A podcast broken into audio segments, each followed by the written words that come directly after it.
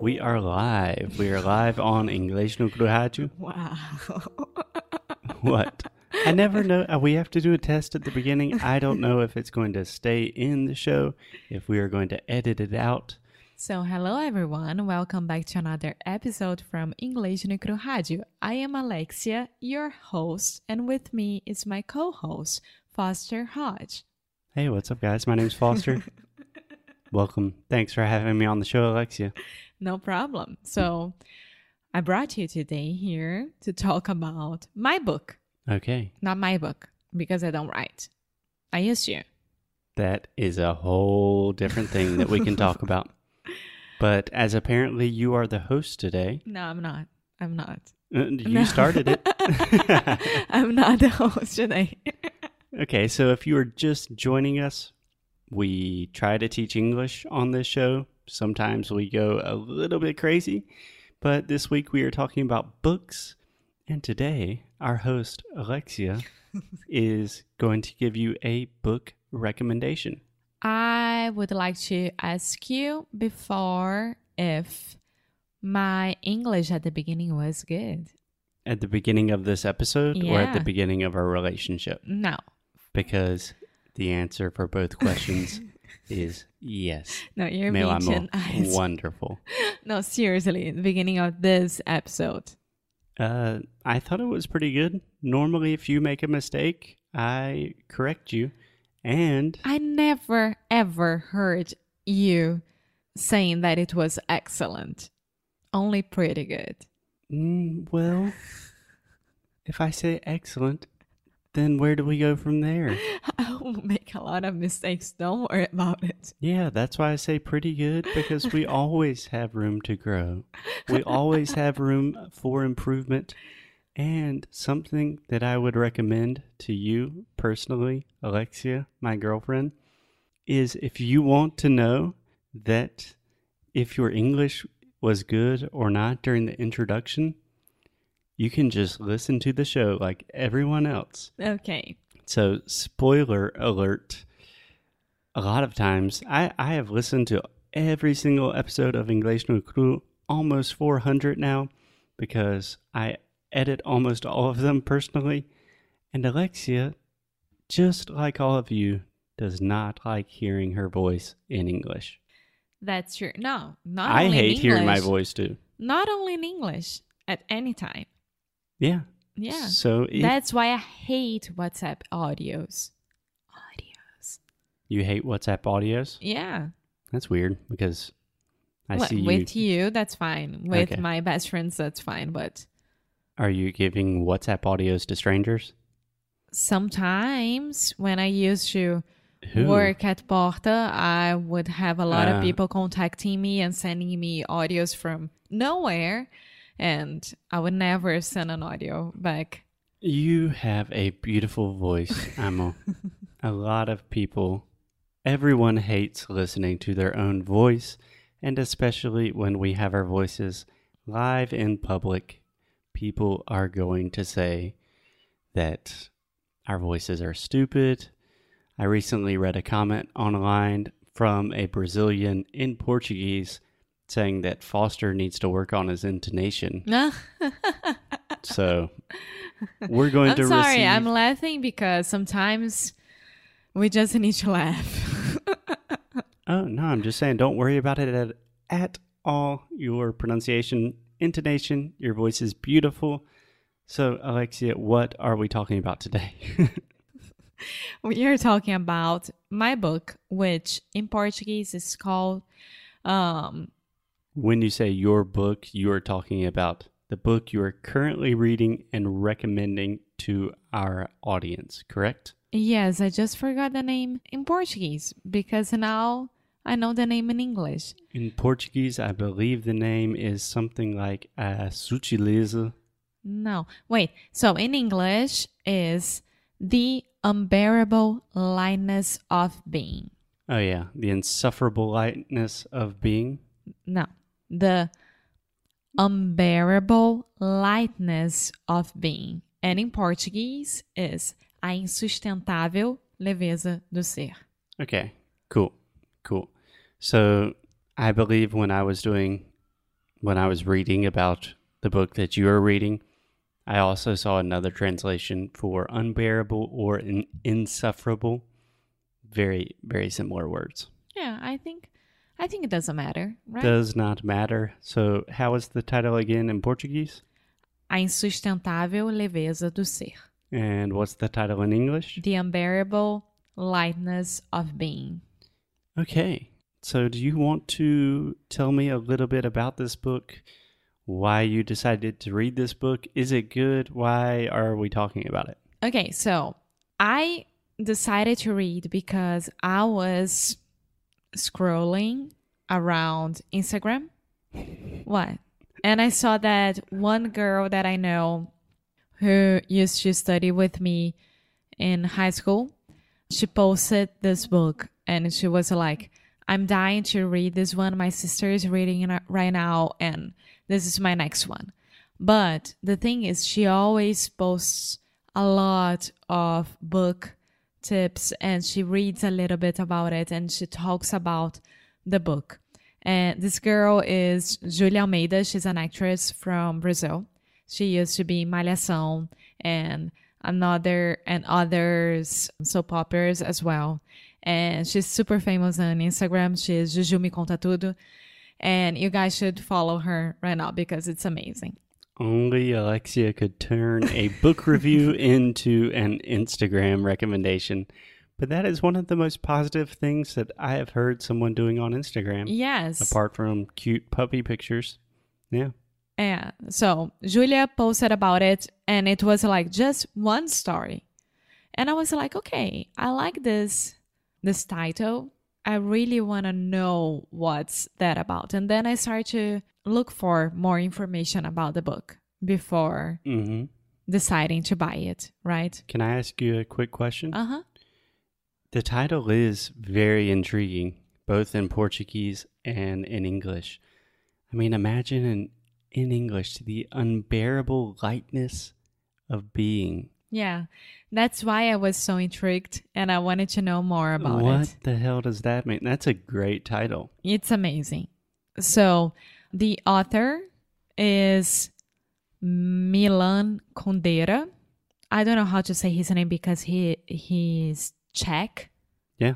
He's from the Czech Republic. Yes, and it's a novel which was written in 1984, so a long time ago. Okay. And what's the story about without giving too many spoilers? So, when I am looking for more information about the book, I don't like reading any spoilers of the book, right? I, I mean, what's that about? Oh, it's a novel. Okay, that's good for me. But Just a novel. That's no, good. but what else? Like, and then I saw that it was one of the most important novels from all the times that. Okay, go ahead. yeah. So this is something from all that, the time. No, of all time. of all time. You say this Ah, yes. a lot. It's a direct translation from Portuguese. You do not want to say from all of the times. It's like, uh, which time? That's the way we think in English. We just say of all time. Of all time. Okay, so Okay. you're saying this is one of the greatest novels of all time Yeah. that almost no one has heard about. No. So everyone has heard about. Okay, I'm So- just thinking War and Peace, Shakespeare, No, no, no, Charles no. Dickens. It was such a good novel that it has already a movie about it, which I didn't know as well. Yeah, Yeah. So, all the best books have movies. yeah. Eat, Pray, Love, um, Harry Potter, uh, The Lion King.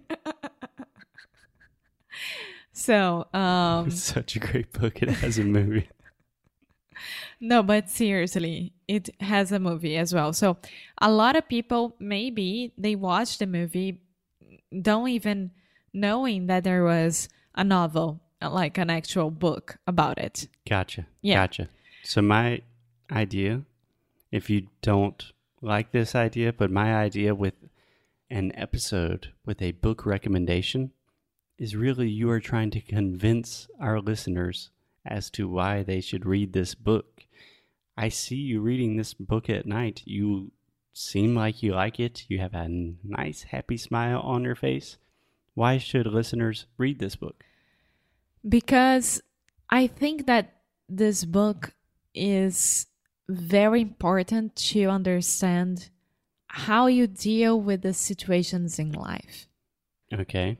Is it like a self help no, book? not at all. Not at all. But it's very philosophical. Philosophical? Yes. But not philosophical like I'm reading something that doesn't make sense at all and I had to re- reread it again and think about it and study. Right. It's not like very dense. No. Like you're reading, I don't know, Nietzsche or something. No, not at all. And all the characters of the book, they have a story with each other. And I think there are five characters because I, I am in the very middle of it. So it has a lot of space to. Oh, you haven't finished the book no, yet? not yet. Okay, that's good. Can I give you a quick tip? When we are talking about different stories in the book, if you were talking about the story in general, we would say the plot, the Mhm. plot of the book. Do you know that word? Yes, I think you told me that once. Yeah. How would you say that in Portuguese? Um, Because I'm just thinking you would say a história. would be a premissa. Uh, okay, you could say the premise as well. I think In general, yeah. The plot is referring to the general story of the book, but when you were talking about the different characters of each, like what's going on, how the different characters are connected, you could say storylines. Mm-hmm. What's the difference between storyline and storytelling in this sense? Totally different. So, storyline or a plot line is imagine the movie from Tarantino that we Mhm. watched recently has a lot of different storylines, right? You have eight different things happening at once, all of these characters, and then they all start connecting together. Storytelling is simply the act of telling a story, right? So, someone could be a good storyteller, someone could just be telling you a story. So, storytelling is a much more broad and wide and general Okay. idea. But I'm really, really enjoying reading this book. It has a lot to tell you and to think about it. And it has one of my favorite descriptions of compassion. What's what compassion is. And it was Are you willing to reveal that secret of compassion? Yes, if you would give me just one second. Did you Just take notes sec. on this? no, but it's really easy to to find. Peraí. one second. Really professional podcast research happening here. one second. Ta ta ta. Okay, this is the one. So Are you on Wikipedia right now? no, Goodreads. Okay. One second, because it's a a, a big quote, a big definition. Okay, we are back on the show with Alexia's quote about Alexia is going to tell us the secret of compassion. Okay, I'll start. All languages that deri- derive, derive, Derive. all languages that derive from Latin from the word compassion by combining the prefix meaning with, hmm The prefix, the prefix meaning with. hmm which makes a lot of sense if you think about com, Yeah, like eu estou contigo, eu estou com você, or eu estou com usted, yeah. He or really writes. Okay. calm here, C O M. Yeah. Yeah, that is the Latin etymology.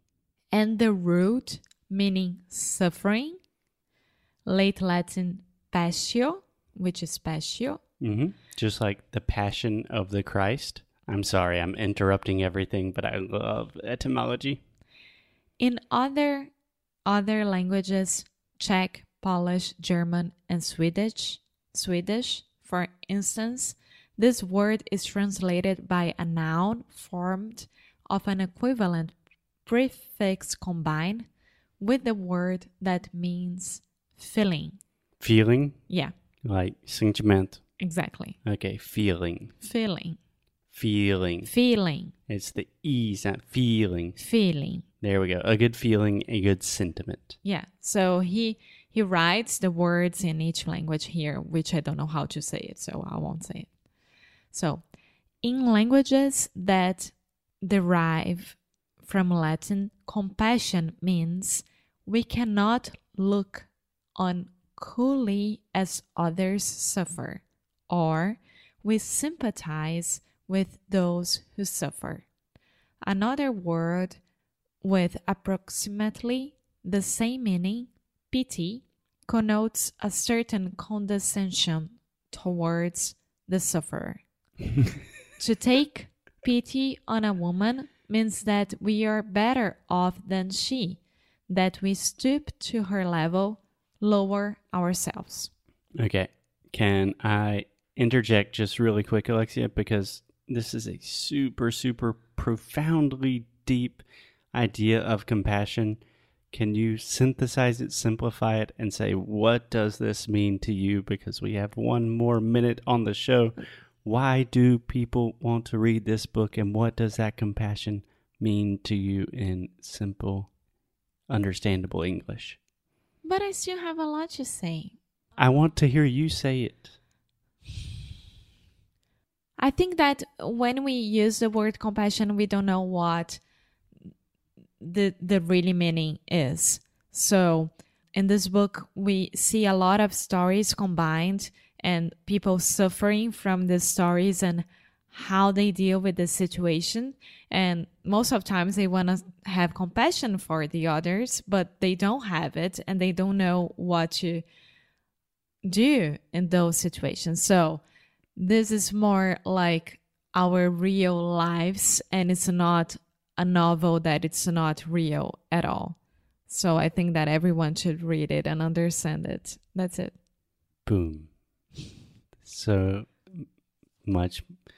I always prefer everything in your own words, Amo. Someone can tell me every Latin, everything derived from the word con or passion. And personally, I'm so much more passionate when I hear you talk about compassion. I thought that was beautiful. Thank you. Thank you. And I want to read the book when you are finished. But honestly, I don't think I'm going to read it in Portuguese because I've looked at a few pages and a lot of big words in there. yes. Yes. I really wanted to read the rest of it, but I think that people should buy the book and read this quote than listening to me. okay, so tomorrow we will be back with another book review. Alexia, any last words? no, that's it. Read more, have fun. Read more, be compassionate, love thy neighbor, and we will see you tomorrow. Bye.